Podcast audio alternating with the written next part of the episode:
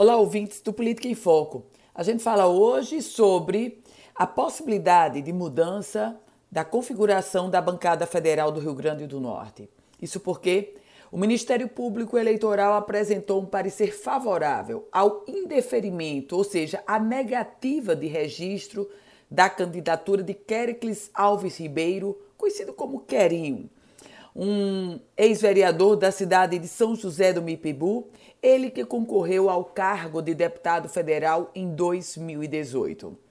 Os votos de Querinho, menos de 10 mil votos ele teve, esses votos são suficientes para mudarem completamente o mandato do deputado Beto Rosado, de fazer o deputado Beto Rosado perder o mandato, perder a vaga na Câmara dos Deputados. E eu explico por quê. Se o parecer do Ministério Público Eleitoral for acatado pela Justiça Eleitoral, os votos de Querinho serão considerados nulos e, portanto, o mandato de deputado federal, a partir do quociente que será calculado, esse mandato vai ser do petista Fernando Mineiro.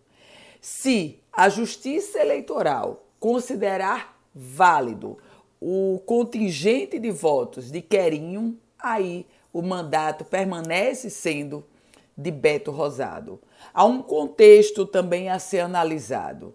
Não é só Beto Rosado perder o mandato e Fernando Mineiro ganhar o cargo de deputado federal.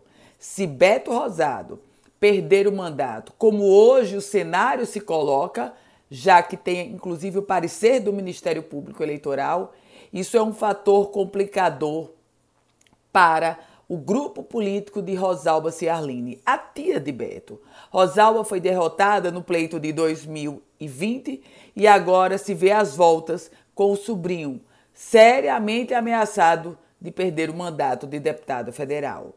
Eu volto com outras informações aqui no Política em Foco com Ana Ruth Dantas.